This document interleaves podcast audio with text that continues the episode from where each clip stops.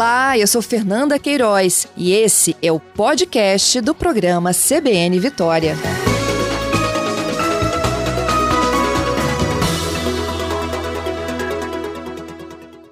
Bom dia, secretário. Muito bom dia. Pois é, a gente tem recebido aqui dos nossos ouvintes também informações de que o auxílio emergencial é, algumas pessoas, alguns dos nossos ouvintes também receberam mensagens do auxílio emergencial sobre a possibilidade de ter o auxílio cancelado. E essas mensagens vindo por SMS, então. Vamos, vamos explicar para o nosso ouvinte aqui do Espírito Santo o que está acontecendo, como é que são essas mensagens, eles ainda estão recebendo essas mensagens e por quê? Tá, vamos lá, vamos entender como é que é o processo do auxílio e, e essas mensagens para esclarecer algumas coisas para todo mundo. Tá? Vamos lá. Ah, a primeira coisa importante para dizer é que o auxílio emergencial ele atingiu aí 68,2 milhões de brasileiros. Desse montante, originalmente, mais de 125 milhões haviam feito pedidos. Né? Uhum. É, o que acontece? É, do montante de pessoas que fizeram o pedido, e um grupo, e esse grupo das pessoas que foram selecionadas, né, foram as pessoas que recebem auxílio, a, a gente fez desde o começo do processo um processo de um processo colegiado, onde a gente tinha auditoria interna e auditoria externa participando da construção do auxílio. Essa participação envolveu a CGU, Controladoria Geral da União, e o TCU, Tribunal de Contas da União além de vários órgãos, ministérios né, aqui do governo federal. Por exemplo, o Ministério da Justiça, com operações da Polícia Federal, assim como o Ministério da Economia, usando, por exemplo, a base da Receita Federal. Depois, com o aprendizado do auxílio, né, à medida que a gente foi fazendo os pagamentos, a gente foi refinando os bancos de dados, a gente aprendeu que existiam algumas situações que você tem o que eu chamo de descasamento. O que, que é o descasamento? Eu escolho um CPF e falo, você deve receber o auxílio. Só que em paralelo, essa pessoa, ela vai receber o seguro-desemprego. Quando a distância entre eu falar que ele recebe o auxílio e recebe o seguro-desemprego é maior do que 30 dias, eu não tenho problema. Eu cancelo um e ele passa a receber o outro.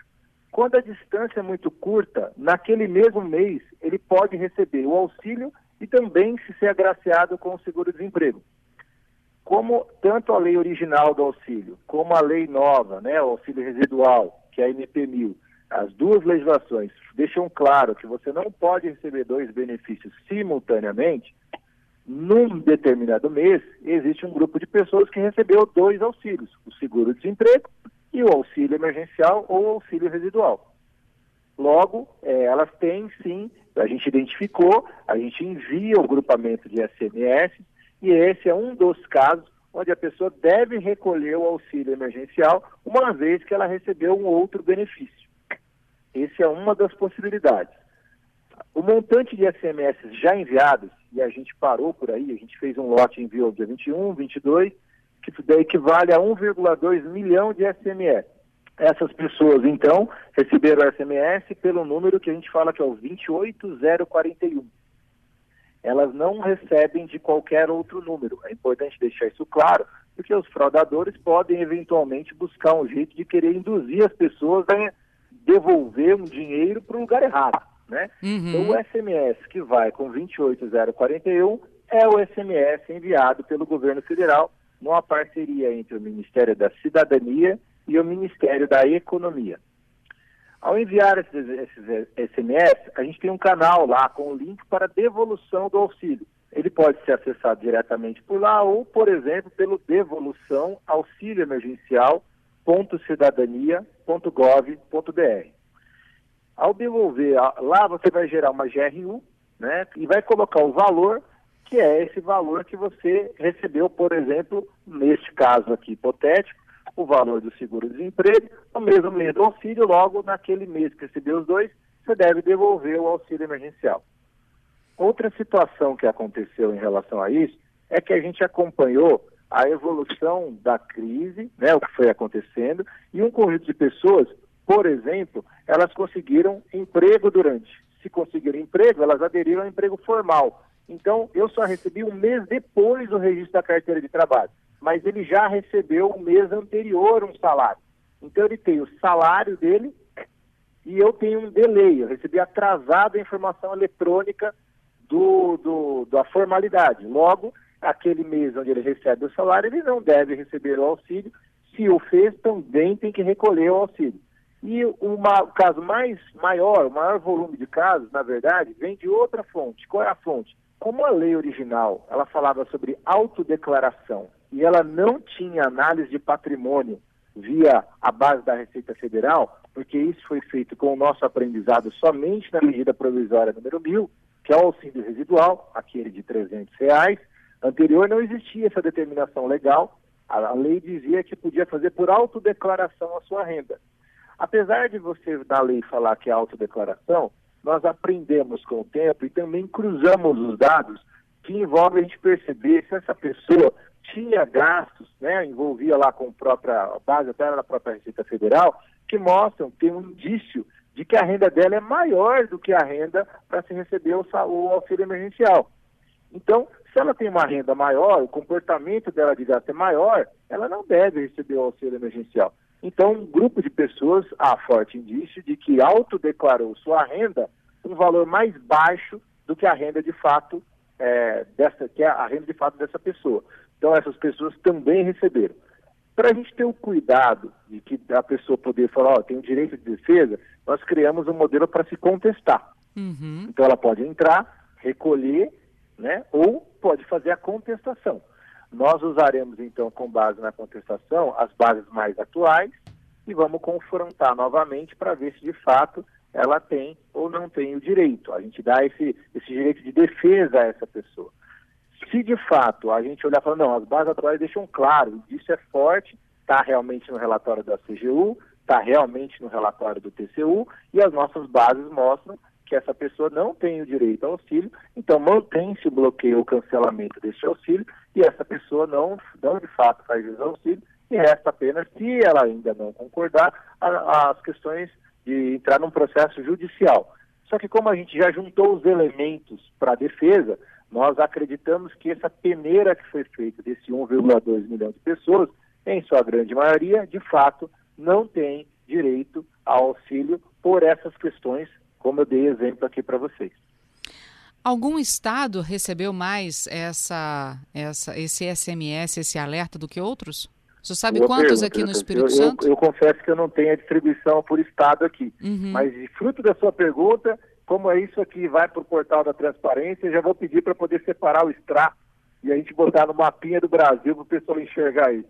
Tá, vou pedir agora, acabei de anotar aqui para a gente enxergar. Na verdade, a gente não avaliou regionalmente, né? Uhum. A gente avaliou simplesmente as questões objetivas, né? Uhum. Bom, fica a ideia. que bom. Não, vou pedir já. Já gostei da ideia, é bom para a gente poder ver como é que é o comportamento das pessoas, né? Ajuda. Uhum. Agora, é, a respeito da devolução, o que é devolvido é o auxílio emergencial. Já que o senhor deu exemplos aí de pessoas que receberam dois benefícios, né, como o seguro-desemprego e o auxílio, é, como foi contratada, recebeu um primeiro salário e o auxílio, o que é devolvido é o auxílio, só para não ter dúvida aqui para o nosso ouvinte, no mesmo valor que foi depositado, não é isso? Exatamente. Uhum. É, a legislação, ela deixa claro que as pessoas não poderiam receber do acúmulo de benefícios.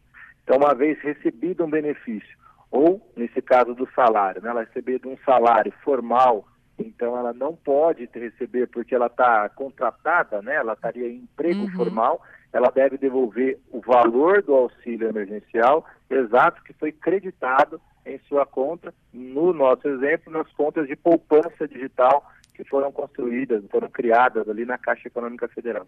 E ela vai ter que devolver na totalidade, porque nesse processo ela pode ter recebido até dois, dois pagamentos, três pagamentos, de repente?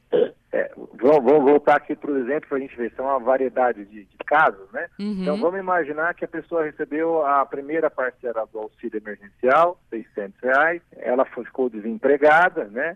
E ela estava aguardando o seguro-desemprego e quando ela foi receber a segunda parcela do auxílio, ela recebeu o crédito do seguro-desemprego, né? Uhum. Então naquele segundo mês, creditou o auxílio emergencial e o seguro-desemprego.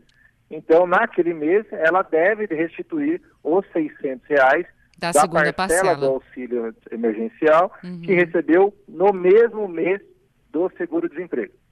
Ok, ficou claro isso. E no caso das pessoas que, é, como o senhor disse, né, foi base da Receita Federal, que acabaram fazendo uma autodeclaração de que precisariam do auxílio, é, essas pessoas podem ter recebido duas, três parcelas, elas teriam que revolver, então, exatos o que elas receberam. Correto. A gente inicialmente fez no cruzamento de dados um bloqueio. O bloqueio, ele fez com que a gente esperasse mais um mês para a gente confrontar se realmente a base do mês subsequente mostra que essa pessoa não tem direito, né, porque ela já tem uma renda, ela já tem outras fontes, a gente, o, por exemplo, quando eu olho a medida provisória número, 1000, ela tem um dado bem objetivo, ela diz que é o patrimônio. Ela fala, se você tem um patrimônio de 300 mil ou mais, você não faz jus ao auxílio. Uhum. Mas a, a lei original, a 13982, não faz isso. Ela não confronta patrimônio. Apesar de não confrontar patrimônio, nós tivemos o cuidado nos relatórios de confrontar as auditorias interna e externa para perceber se nas bases essa pessoa tinha o comportamento de gasto de valor maior. Então ela tem um indício. Né? Eu vejo que ela tem um carro de 70 mil reais, por exemplo. Né? Então quando a gente percebe que o comportamento dela de consumo, por só continuar abastecendo, ela continuar, ela tem os elementos de que a renda dela é maior do que a renda necessária para o auxílio, a gente está falando daquele valor mais baixo, né, pensando lá em meio salário mínimo, pessoas que ganham abaixo disso per capita, abaixo dos 522 reais, essa pessoa com esses índices de patrimônio maior tem uma vida diferente de uma pessoa que recebe esse valor baixo, que é merecedora do auxílio. E o indício fez com que nós cancelássemos o auxílio e abríssemos para ela agora nesse semestre, dizendo, olha, o comportamento que identificado mostra que você tem uma renda maior do que a sua renda do declarado. Se de fato né, essa pessoa contesta, por exemplo, é, dizendo para a gente, não, mas é porque esse carro é de um terceiro, esse carro é no nome do meu pai, colocou meu nome, existem outras situações que ela pode defender, mostrando que ela é uma pessoa que tem, tem poucas condições. Uhum. Ela teve um veículo recebido por alguém, mas ela não tem condições. Se ela conseguir comprovar dessa maneira ao contestar, eu posso olhar e falar, realmente você faz jus ao auxílio.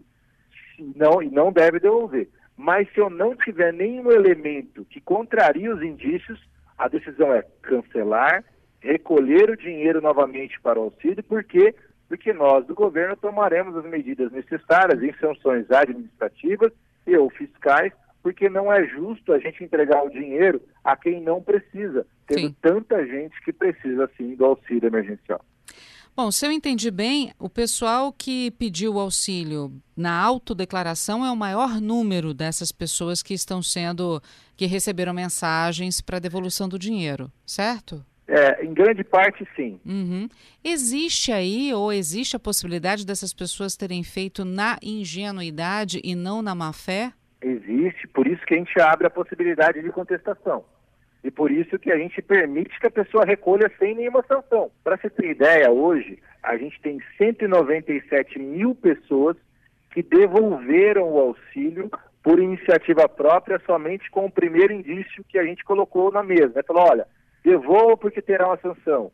Eles fizeram, às vezes, questionamentos no nosso Fala BR, na ouvidoria, foram orientados e essas pessoas que de alguma maneira testaram, não fizeram de má fé, ou né, fizeram ao crédito, falaram, nossa, eu não preciso disso, elas somam hoje pessoas de devolução, que a gente chama de voluntária, 197 mil brasileiros. Uhum.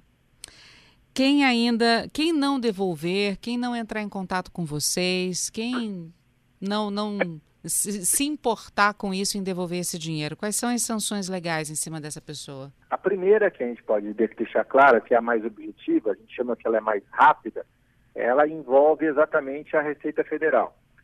O que nós estamos fazendo é cruzando os dados com a Receita Federal para que no imposto de renda do ano de 2021, que é o exercício 2020, seja carregadas as informações de todos os CPFs de brasileiros que receberam o auxílio emergencial. Então, eles estarão na base da Receita, mesmo que eles não declarem, que eles entendam que ó, vou ignorar o SMS, evidenciando que eu vou comparar com a realidade patrimonial e financeira de todo mundo. Então, o modelo que a Receita já usa, que envolve a malha fina, que envolve a fiscalizar os CPFs das pessoas, ela vai estar presente já nessa situação em 2021, já com pré-cadastro mostrando que essa pessoa recebeu auxílio e quando ela cruza com o dado da Receita, ela lá, olha, você não deveria ter recebido e assim eu posso ter uma sanção fiscal, as pessoas começam a ter problemas. Por exemplo, com contas bancárias, créditos em banco, crédito na praça, né? Porque ela se apropriou de uma coisa e vai ter o nome, vou colocar aspas no termo negativado, porque não é o Serasa, não é o SPC, mas sim as ações do governo que mostram que essa pessoa tem uma sanção fiscal, né? Ela realmente deve o fisco por algum motivo. Como se deve, por exemplo, num caso de município, o IPTU, ou como se deve, por exemplo, o imposto de renda no caso do governo federal. Uhum.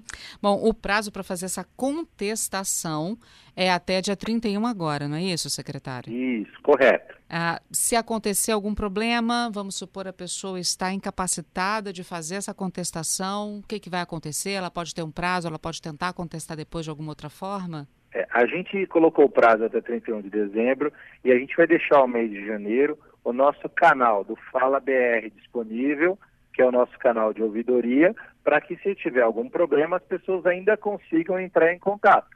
Agora, a contestação automática e a avaliação, ela se encerra em 31 de dezembro e coincide com o ano fiscal, por questões burocráticas da gente fazer o recolhimento ao tesouro do montante de dinheiro, a gente tem tempo hábil limite até 31 de dezembro. Uhum. Esse espaço de contestação tem espaço para anexar documentos comprobatórios de que a pessoa ainda precisa ficar com esse dinheiro, que ela não precisa devolver? É, dentro da contestação, ela vai contestar os motivos. Uhum. Se o motivo eu tiver rastreado numa base de dados minha, eu não preciso do documento, né? Se ela falar, olha, é porque é o caso do veículo, então Uhum. esse veículo que eu tenho, ele é um veículo que eu recebi do CPF XPTO, né? Ele me fala qual, eu não preciso de um documento, eu consigo fazer o cruzamento de dados. Qualquer dado em relação ao patrimônio da base do governo eu consigo cruzar. Se uma pessoa for partir para o caminho de anexar um documento, a Defensoria Pública da União, a DPU, por um acordo que temos com ela, né, ela pode sim receber a informação e receber a informação documental. E ela tem uma ferramenta que está alinhada com a nós, Ministério da Cidadania, né, que faz com que a posição que o defensor público carregar na ferramenta e falar, olha, essa, essa, esse documento está correto, essa defesa está correta, a informação passada à DPU sobrepõe a minha informação eletrônica e eu aceito aquilo na esfera administrativa. Ok. Secretário, para a gente encerrar, só vamos reforçar então para os nossos ouvintes: é, os torpedos SMS já foram todos enviados e pelo número 28041. Portanto, se algum Correto. torpedo chegar de algum outro número falando em nome de vocês, é golpe. Exatamente. Qual a sua mensagem para o Capixaba, secretário, nesse finalzinho de ano? Olha, minha mensagem para o Capixaba e digo a mensagem para todos os nossos irmãos brasileiros. Somos muitas nações numa nação só. É de fé, de força, de crença de que o ser humano pode sim fazer grandes coisas. É, o governo tentou ajudar nesse momento tão difícil, mas mais do que o governo, eu acho que o Brasil se mostrou muito solidário. As pessoas ajudaram muito umas às outras e é esse espírito que a gente deve seguir para 2021 e para o resto de nossas vidas. Né? Que, o, que o governo continue firme e forte ajudando os brasileiros, mas que mais do que isso, os brasileiros sejam o mais solidários que puderem com as outras pessoas. Afinal de contas, ser solidário é cidadania. Secretário, muito obrigada por conversar conosco aqui na CBN Vitória. Desejo ao senhor e a toda a sua equipe boas festas. Boas festas, felicidades. Uma gran... Obrigado pela oportunidade de falar com essa população. Obrigada, bom dia. Obrigado, tchau, tchau.